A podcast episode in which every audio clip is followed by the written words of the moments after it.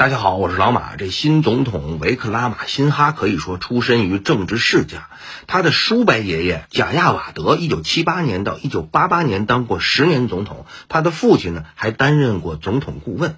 维克拉马辛哈今年已过古稀之年，面皮黑，黑中透润，发如三冬之雪，是斯里兰卡统一国民党领袖。他本人驰骋政坛四十五年，六次出任总理。他一直牵头与国际货币基金组织就经济救助计划进行关键谈判，是国家的股肱之臣。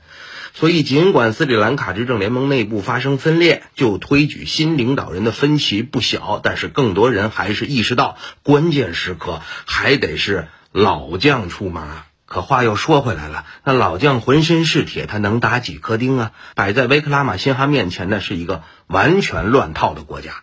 你想啊，这斯里兰卡本身经济结构就有问题，加上各种因素叠加，要恢复政治稳定，那谈何容易啊！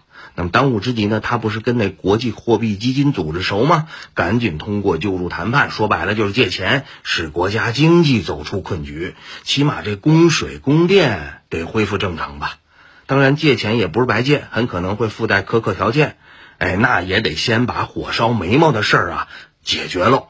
据说维克拉马辛哈将于当地时间二十一号上午宣誓就职总统。哎，那你说之前占领总统府的示威人群，都撤了吗？